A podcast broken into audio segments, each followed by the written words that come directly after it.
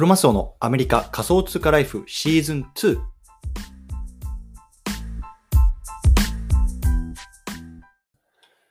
皆さんおはようございます。アメリカ西海岸在住のクロマスオです。今日は9月の26日月曜日ですね。皆さんいかがお過ごしでしょうか？今日も早速聞くだけアメリカ仮想通貨ライフ始めていきたいと思います。よろしくお願いいたします。さて、今日なんですけども、今日はね、ちょっとビジネスの話をしていきたいなと思ってまして、ウィンウィンウィンをね、心がける大切さっていうね、ところをちょっと説いておきたいなと思います。まあ、ちょっとね、マインド面なんで、あの、あまりテクニックな的なところは話さないし、まあ、仮想通貨のこともそんなに話さないんですけれども、ちょっとね、まあ、あの、気づきがあったので、そのあたりをね、こう皆さんにシェアしていこうかなと思ってます。はい。でね、あの昨日ね、あの、ポッドキャストの方で、えっと、USJ っていうね、僕がやってる、まあ、アップランドの方のね、まあ、ポッドキャストを撮りました。で、そっちの方で新しく、あの、ゲストの方を迎えて、まあね、あの、活動さんと3人でこうディスカッションしてるみたいな、あの、ポッドキャスト撮ったんですよ。で、まあ、あの、背景を言うと、まあね、アップランドっていう、まあ、ブロックチェーンゲームの方で、まあ、来週かな、あの、テキサスのね、こう、都市がリリースになるんですね。で、それに伴って、まあ、僕の方で、まあ、あのテキサスにいる、まあ、知り合いの方に、まあ、ちょっと声をかけて、まあ、実はね、あのテキサスで、あのこういうようなことがあるんだけれども、もしね、よかったらこうテキサスのね、まあ、あの事情なんかを教えてくれないかっていうところで、まあ、お招きして、まあ、そこでね、あのこういろんなこう不動産投資の話とか、そういうようなところの話をしたというような感じになります。うん。で、まあ、あのこういう、この時に僕は何を考えてたかっていうと、こう、なんだろうな、えっと、利害関係者っていうんですかね、いわゆるステークホルダーとかって言いますけれども、まあ、全員がね、こう、ウィンウィンウィンになるっていうことはね、どうやったらね、あの、いいのかなっていうところを、まあ、常に考えていて、それがすごく難しかったんですよね。うん、でもやっぱりこれってすごく大事な視点なのかなと思ったので、今日話しておきたいなと思ってます。うん。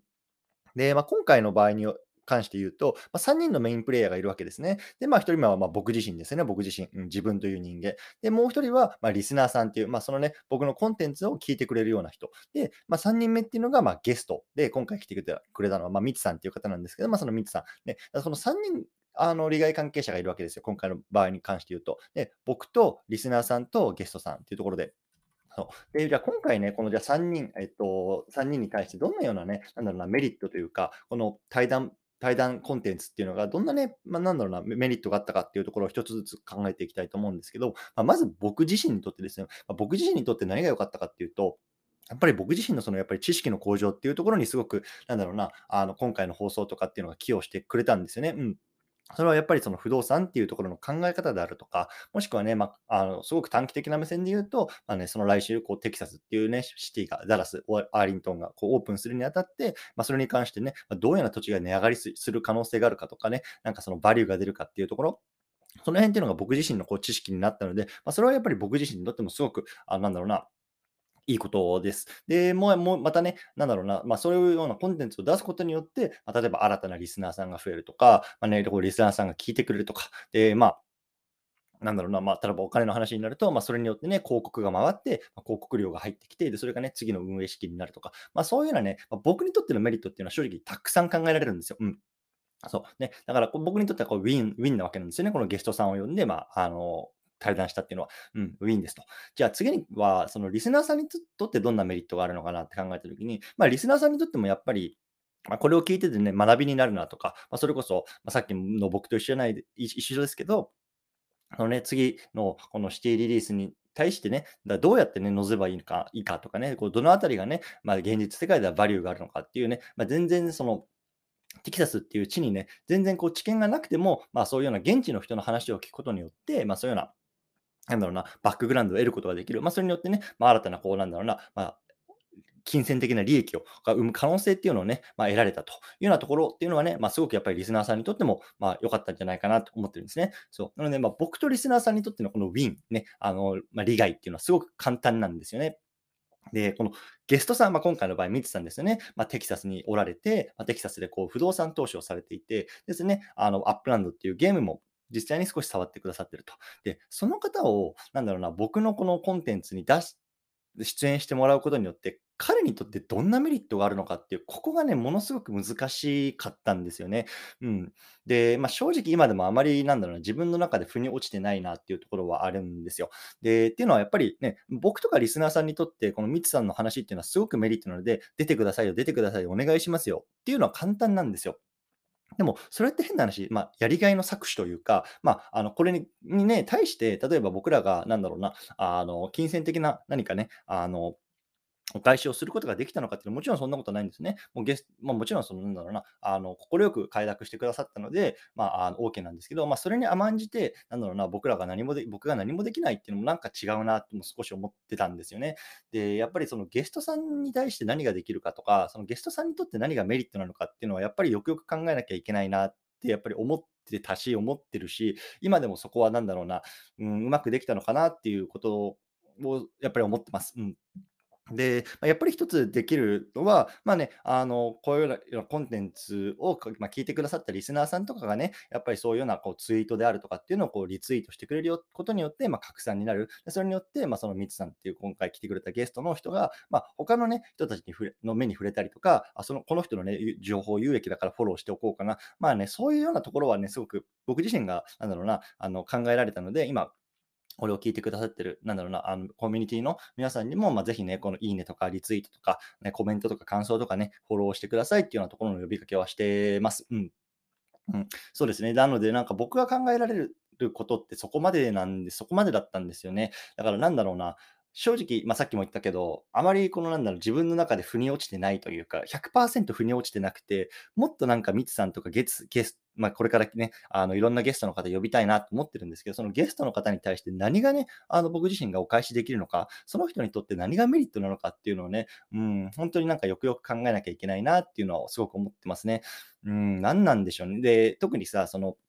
僕のやってるこのポッドキャストなんてさ、あんまりそのなんだろうな、めちゃめちゃ聞かれるわけじゃないわけですよ。例えばさ、インフルエンサーさんのポッドキャストにゲスト出演するってなると、じゃあ、その人、ね、例えばさ、うん万人とかっていうようなフォロワーさんがいて、ね、一日にね何、何百回、何千回、何万回って聞かれるようなね、メディアに出るとなると、それっていうのは、やっぱりそのゲストさんにとってのこの知名度の露出になるわけなので、すごくメリット、出るメリットってあると思うんですけど、まあ、僕みたいなね、まだまだ全然、なんだろう、その、基盤が弱い、整ってないようなメディアにこう出てくれるっていうところでね、まあ、あんまりそのなんだろうな、各地、知名度の拡散性っていうところはないと思ってるし、そのあたりをね、どうやって折り合いをつけるかっていうところはね、まあ、今後僕自身も考えなきゃいけないところだし、まあ、課題にしていきたいなと思ってます。うん、なので、まあ、あの今日ね、少しまとめると、やっぱりね、まあ、何事においてもそのビジネスをするときですよね、まあ、いろん自分一人じゃ何もできないと思ってそれは何に対してもね、その仕事、例えばあの商社の仕事、メーカーの仕事、金融の仕事、いろんなことあると思うんですけど、セールスとか、マーケティングとかね、あとはなんだろうな、うん、品質管理とかさ、あとはマーケティング、まあ、マーケティングとか、あ、いろいろ、本当にいろいろあると、IT とかね、いろいろあると思うんですけども、やっぱり自分でできる仕事っていうのは限られていて、まあ、取引先であるとか、まあ、パートナーとか、まあ、いろんな人がやっぱりその一つの、ね、出来事に絡んでくるわけですよね。なので、まあ、あの、そこの全員がね、なるべくウィンウィンウィンになる関係、ウィンウィンになる関係っていうのを、ね、どうやって連れ気づけるか、まあ、これっていうのがね、非常になんだろうな、ビジネスをしていく上で、あの、大事な視点かなと思ってます。で、やっぱりそれがね、ウィンウィンっていうような場を提供できることができればね、ああ、じゃあこの人についていこうとかね、ああ、じゃあこの人がね、あの依頼してくれることだったらね、また次やってみようかなっていう、次のリピートにつながると思うんですよ。なので、まあ、そのあたりをね、まあ、あの意識しながらやっていくっていうのが非常に 大切なのかなと、今回のね、あの経験を通して思いました。そうですね。うんあの、まあ、何が良かったんかなっていうところはね、まあ、ちょっと今でも悶々としてるんですけども、ま、ああの、昨日のね、内容とかっていうのは、ま、Twitter の方、概要欄の方に貼っておきます。なので、あの、もしよろしく興味がある方はね、そちらの方も合わせて聞いていただいて、あの、ぜひね、あの、ミツさんのこのフォローとか、まあ、あの、拡散とかね、っていうのをね、まあ、ぜひお願いしたいなと思います。うん。で、今回の内容、もちろんそのアップランドの、えっと、に関する、えっと、話の、なんだろうな、プラットフォームで話してるんですけども、あの、多分ね、アップランドについての話って半分ぐらいで、まあ、実はね、その不動産投資とか、まあ、あの、ファイナンシャルリテラシーのマインドの面とかっていうのを結構話してるんですよ。うん。で、僕自身がね、まあ、すごく、なんだろうな、あの、まあ、勉強になったというか、僕がもしね、あの、日本にいる日本人としての立場だったら、絶対にね、あの、聞いておきたいな、やっておきたいなっていうことが一つあったので、まあ、ちょっとここでね、あの、ちらっと話を出させてもらいたいなと思うんですけれども、あの、皆さんね、これ聞いてる方っていうのは、例えばブロックチェーンゲームとか、あとはなんだろうな、まあ、まあ、ブロックチェーンゲームとか、まあ、プレイトゥーワンとかね、もしくはこういう不動産投資とか、そういう投資、海外のね、不動産投資とかっていうの興味ある方いると思うんですけれども、皆さん、その、あの、現実の世界のね、まあ、円とかドルとか、まあ、法定通貨をどういうふうにね、まあ、キャッシュアウトするかっていうところが一つね、まあ、課題になるかなと思うんですよね。うん。やっぱり今現状のブロックチェーンゲームとかっていうのも、やっぱりいわゆる Web2 的なあのプラットフォームが多くて、まあ、自分の、ね、メールアドレスとかパスワードとかっていうのを入力してやると。でそれによって得られる対価っていうのは、まあ、基本的には法定通貨になってくるわけですよね。でもちろんこれから Web3 の Web3 系のメタバースとかブラックチェーンゲームになっていくと、例えば自分のウォレットを一つつなぐだけで、まあ、そのトークンがもらえて、そのトークンっていうのを、例えば、なんだろうな、あのスワップって言いますけども、いわゆるなんだろうな、あの、換金か、換金みたいなすることによって、まあ、法定、法定通貨に近いもの、例えばね、USDC とか USDT とか、まあ、すごくマニアックなやつ言いますけど、まあ、そういうところで、まあ、あの、富を得ていくってことはできるんですけど、現状なかなかそういうような話にはなってないと。えーそうだった中で、どうしても、そのドルっていうのがやっぱり世界中の今、基軸通貨になってるわけですよね。で、この日本人で日本円しかの口座しかない、まあ、人にとって、どうやってあのそのドルっていうのをまあ引き出すか、あので、そしてそれを円に変えていくかっていうところは、まあ、一つね、そのプレイトゥーアンする上でも、ものすごく大事な要素になってくると思ってます。で、昨日の放送ではね、そのあたりのなんか、なんだろうな、あの糸口みたいな、どういうようなね、あの銀行口座か、まあ、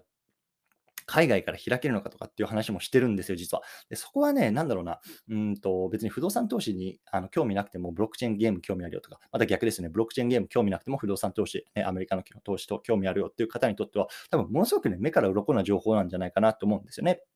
なので、まあ、ぜひね、あの概要欄の方にリンク貼っておきますけど、それ聞いていただいて、あ、そういう風にしとけばいいのかでっていうのがね、あの分かると思うので、ぜひね、興味がある方そっちの方をね、聞いてみていただければなと思います。結構ね、具体的な話しているので、うん、と思いますね。はい、ということで、まあ、ちょっとね、今日長々となってきたんですけども、今日はこの辺りにしたいなと思います。はい、ということでね、多分今日日本は、えっと、3連休が明けて、新しいあの月曜日が始まってるのかなと思うんですけどね、まあ、引き続きね、あの季節の変わり目ですので、体調に気をつけてコツコツやっていきましょう。お疲れ様です。